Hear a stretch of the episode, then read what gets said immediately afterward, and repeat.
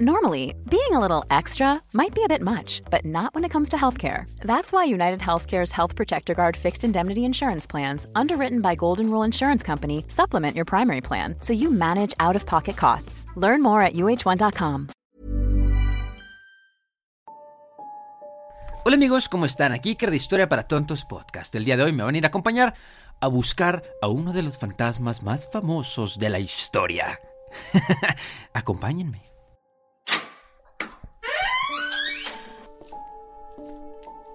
El día de hoy nos encontramos en el castillo de Balcomy, que era una fortaleza abandonada que entre sus muros de piedra esconde una muy triste historia. Se cuenta que en el año de 1615, hace 400 años, un viejo general muy adinerado y poderoso se mudó al castillo y decidió contratar a un pequeño niño para que estuviese a su servicio. Y este carnal en sus tiempos libres le gustaba y se divertía mucho tocando la flauta por los pasillos. Un día de invierno el general se cansó de la flauta del chamaco y lo agarró por el cuello y lo encerró en el calabozo de la torre. Pues dicen las leyendas que el general se olvidó por completo del muchacho, al que encontraron siete días después muerto de hambre. Ah, pobrecito carnal. Pero dicen los guardias que de vez en cuando, cuando hacen ronda por el castillo y entra una pizca de viento, se puede escuchar al niño tocando alegremente su flauta.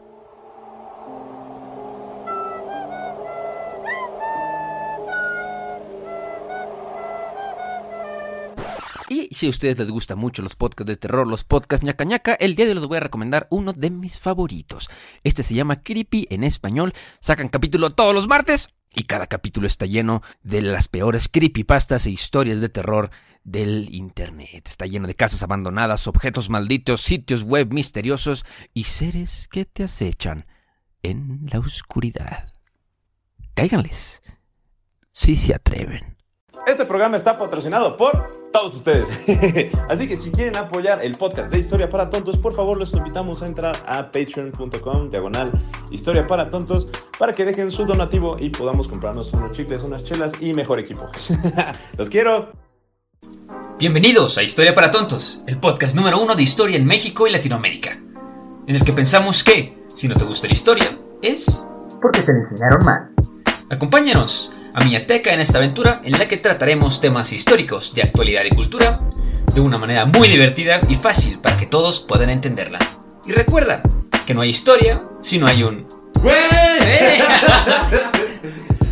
Comenzamos. Y comenzamos. Amigos, ¿cómo están? Bienvenidos sean todos ustedes a una nueva emisión de este hermoso, gran y magnífico podcast Historia para Tontos. Para los que no me conocen, yo soy Teca y yo soy el mapita con cara de TikTok. En esta ocasión, pues vengo solo en este podcast debido a que Iker me dejó trabajando como siempre. Ya saben que Iker ya se siente una persona importante dentro de las relaciones exteriores de México y ya piensa que, pues que ya, que el podcast le queda corto. Oigan, pues la verdad les traigo una historia bien chistosa, bastante curiosa. La verdad que ahora que estuve investigando, pues dije, wow, o sea, nunca pensé que tuviera este tipo de origen. Pues como habrán visto el título, pues vamos a hablar sobre el Día de los Enamorados el día de San Valentín, eh, y no San Valentín Elizalde, no el vete ya, sino el San Valentín normal, o sea que la verdad pues es un santo que pues bueno, ya, ya les iré contando su historia, pero vamos a aprender por qué, por qué tenemos que regalar cosas el 14 de febrero a nuestros amorcitos o a, a las personas que queremos, ¿no? Que que por cierto, eh, si ustedes están solteros y piensan que, no hay ningún amorcito para ahí para ustedes que, al cual regalarle, pues vayan a mi wishlist eh, y me pueden regalar lo que ustedes quieran por el día de San Valentín. Eh, yo no tengo ningún problema. Ahí yo, yo acepto todos los regalos que se ahorraron para esas personas solteras. O sea, mándenmelo a mí sin ningún problema. Les juro que yo lo voy a disfrutar muchísimo. Oigan, y que por cierto... Eh, si ustedes tienen un amorcito, aguas ahí, porque acuérdense que si su cumpleaños es en noviembre, seguramente fueron un error de sus papás en el Día de los Enamorados. Así que, ojo, ojo mis estimados. Practiquen relaciones eh, íntimas, consensuadas y seguras, porque ya somos muchos en el mundo. Pero bueno, oigan, pues veamos de dónde viene pues todo esto de San Valentín, ¿no? O sea, ¿por qué? ¿Por qué tiene que ser a huevo el 14 de febrero? ¿Por qué se llama San Valentín? ¿De dónde viene lo de regalar cosas? Y pues la verdad es una historia bastante interesante que yo no pensé que tuviera como ese trasfondo, porque es, es una cuestión muy antigua. O sea, realmente, les voy a ser sincero, no hay como un pues ya saben, como una, cuestión exacta de por qué es el 14 de febrero, el día de San Valentín. Eh, de dónde viene la, tradición de regalar cosas, dónde viene esta fiesta. Y pues miren, hay, hay muchas teorías, las vamos a tomar todas. Ah, tampoco son tantas, son tres o cuatro teorías. Entonces, este... Pero les juro que les, va a ser bastante interesante, van a ver que sí. Entonces vamos a comenzar este bonito podcast. Y como diría Iker, vamos a comenzar desde el principio. Y bueno, una de las teorías del origen de, este día de San Valentín, pues viene directamente desde la antigua Roma, desde el Imperio Romano, eh, ya que a partir de aproximadamente el 15 de febrero, más o menos, se daba la celebración, las fiestas lupercales, lupercales o la lupercalia eh, esta era una celebración que, como les dije, se daba el, 15 de febrero. Y la palabra lupercaria, pues viene directamente de la palabra lupus en latín, que significa lobo.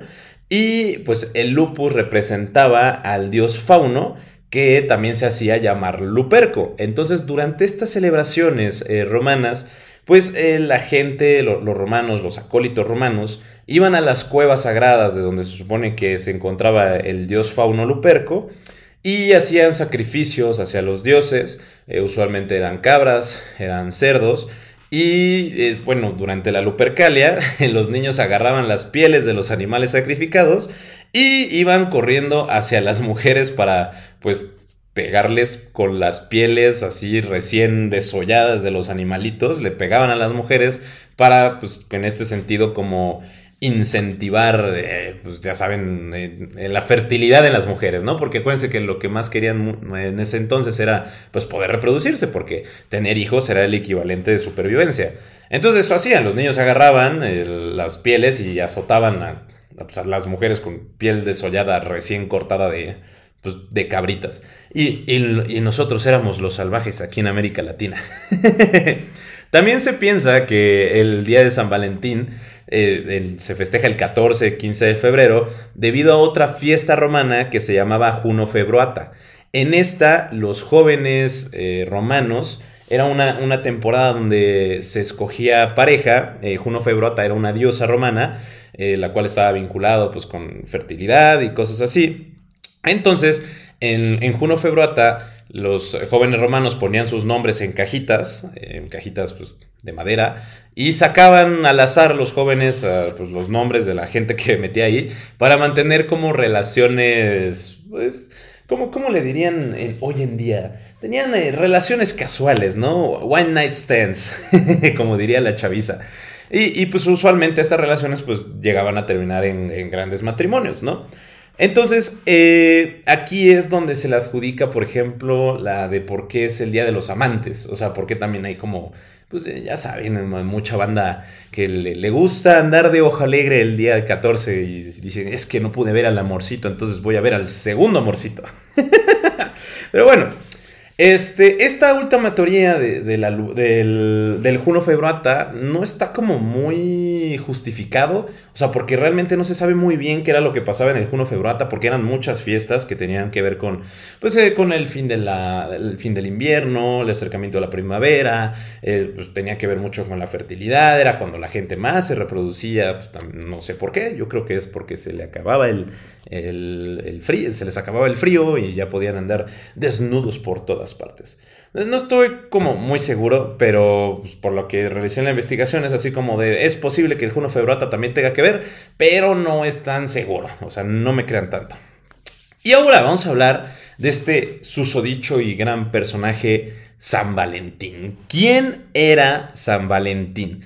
Bueno, pues San Valentín fue un este, sacerdote cristiano que existió, que nació en el siglo III después de Cristo, cuando apenas el cristianismo se estaba extendiendo en toda Europa. Estamos hablando del 300 y pico después de Cristo. Entonces, en esa época el emperador romano era Claudio II el Gótico.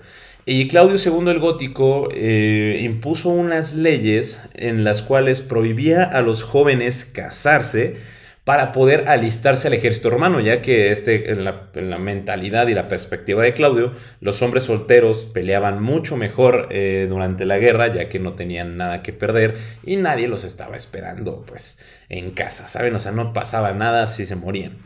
Y, pues obviamente esto disgustó a mucha gente. Aparte era, hay que contextualizar un poco. En ese entonces eh, Claudio II tenía grandes campañas militares eh, contra los germanos, contra los galos, contra los godos. Se dio la conquista del reino de Palmira. El reino de Palmira pues eran territorios de Egipto, Siria, Jordania, eh, Persia.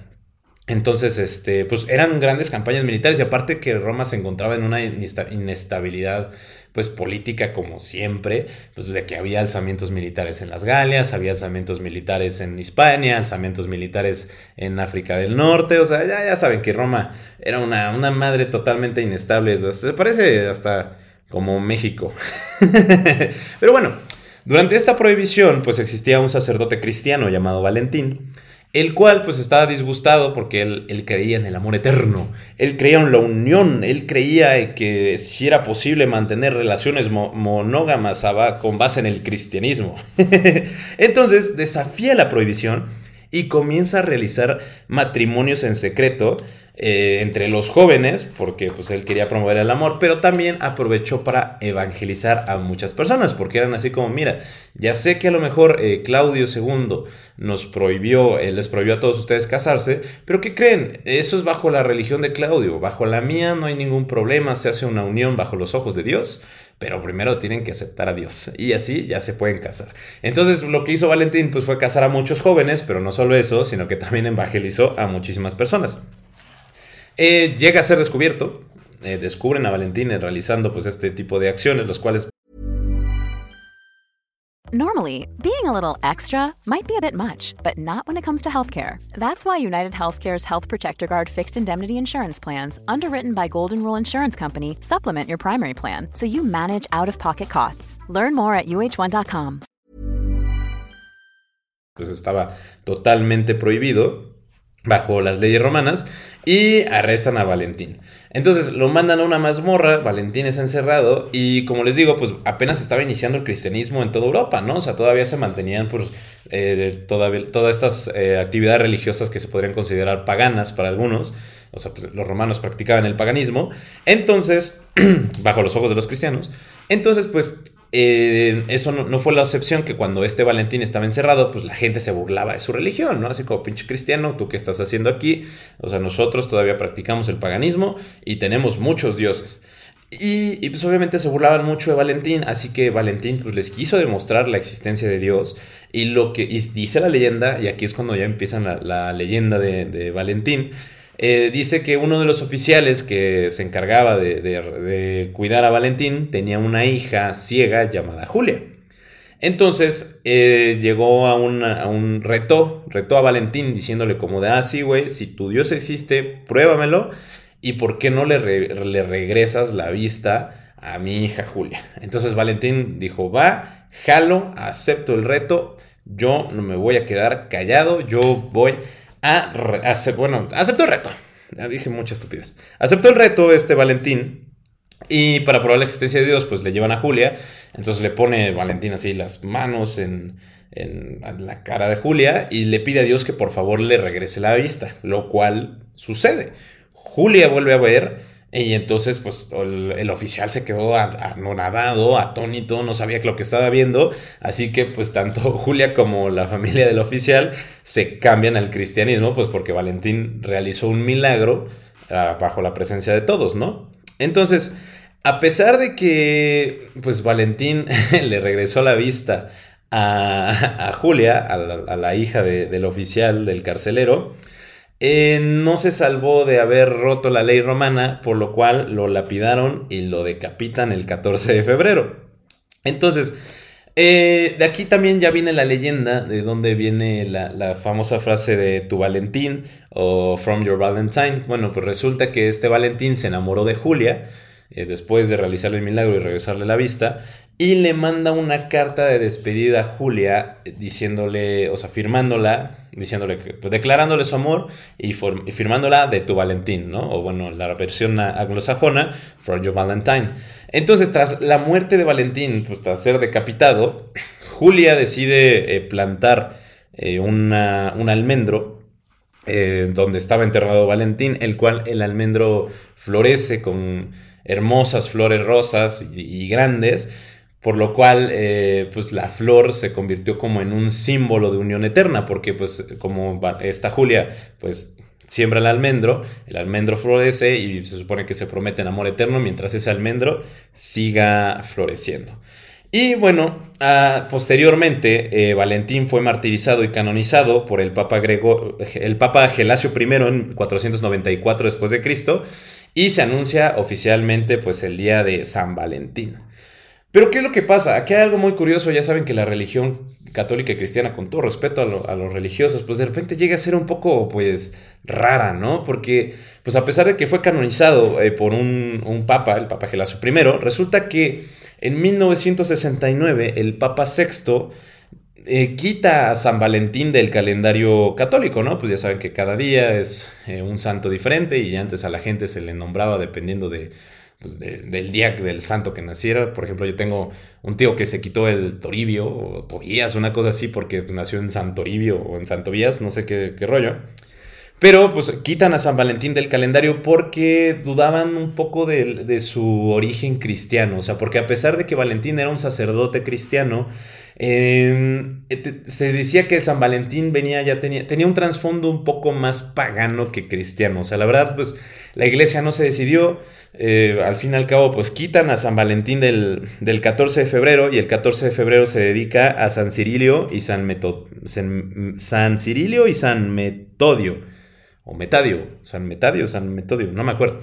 Una cosa así.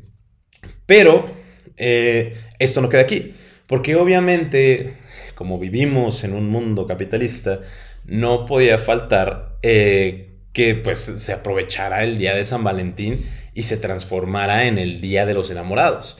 Entonces, un eh, empresario llamado Pepín Fernández empieza a promover, a utilizar el 14 de febrero, eh, ya en, el siglo XX, empieza a promover, a utilizar el 14 de febrero como una fecha muy especial para regalar eh, cosas a tus seres queridos. ¿no? O sea, la verdad, pues así estaban diciendo como, güey, pues si el 14 de febrero es el día donde se martiriza a una persona que murió enamorado, entonces, ¿por qué no hacemos lo mismo? Con el, bueno, pues para regalarle pues, cosas a nuestros seres queridos, ¿no? Totalmente. Entonces, a partir eh, de que este empresario empieza a promover el, el 14 de febrero, es cuando ya, pues, o sea, se hizo una fiesta muy popular se, y agarraron pues todos estos sincretismos de, de, que las flores del almendro, de que era de San Valentín, de que era un hombre que murió tras ser enamorado y que fue decapitado. O sea, se une todo eso para poder crear lo que hoy conocemos como el 14 de febrero, el Día de los Enamorados, el Día de San Valentín, y donde la gente gasta su dinero que ganó con mucho esfuerzo en su amorcito o en sus amigos. Entonces, ¿qué piensan? ¿Les gustó? Está como muy interesante, ¿no? Como una fiesta que pues mucha gente, mucha gente dice es que esta fiesta nada más es para gastar y para, pues, para aprovecharse y el capitalismo y que la chingada, pero se hace muy interesante a mí como a partir de un eh, pues, sincretismo romano, a partir de un mártir, pues se hizo una tradición a nivel global, ¿no? Porque esta ya es una tradición pues totalmente mundial, a pesar de que el empresario Pepín Fernández fue el que empezó a promover el Día de los Enamorados el 14 de febrero, o sea, ya tenía un trasfondo histórico, como pues el 14 de febrero, es ya sea por las fiestas lupercalias, lupercal, las fiestas lupercalias de, de Roma, San Valentín, que fue un mártir que murió enamorado y cómo se tomó su carta, o sea, la verdad a mí me gustan estos días eh, porque a pesar de que, pues sí, pues es eh, o sea, está bonito, ¿saben? Yo, yo disfruto mucho. Me gusta regalar cosas y siento que es como una buena fecha y una buena oportunidad para regalarle a todo el mundo. Pues darle un detalle, decirle, me caes bien, eres cool. Y yo, pues, por ejemplo, yo a la novia, pues darle un regalito y decirle como, ya sé que nunca te regalo flores, pero ahora sí me siento obligado a regalarte flores, que por cierto intenté regalar flores y no pude porque ya las flores van a llegar hasta mañana. Pero bueno, eh, hasta aquí sería la microhistoria, mis estimados amigos. Muchísimas gracias por escucharnos nuevamente. Eh, espero que les haya gustado. Si ustedes quieren que eh, hablemos de un tema en específico, por favor, mándenlo a nuestras redes sociales oficiales. Ya saben que a mí me pueden encontrar como arroba historia para tontos. mándenle un mensaje a arroba historia para tontos podcast en Instagram. Y esperen los nuevos capítulos de este precioso y queridísimo podcast. Muchas gracias por escucharnos nuevamente. Nos vemos. Bye.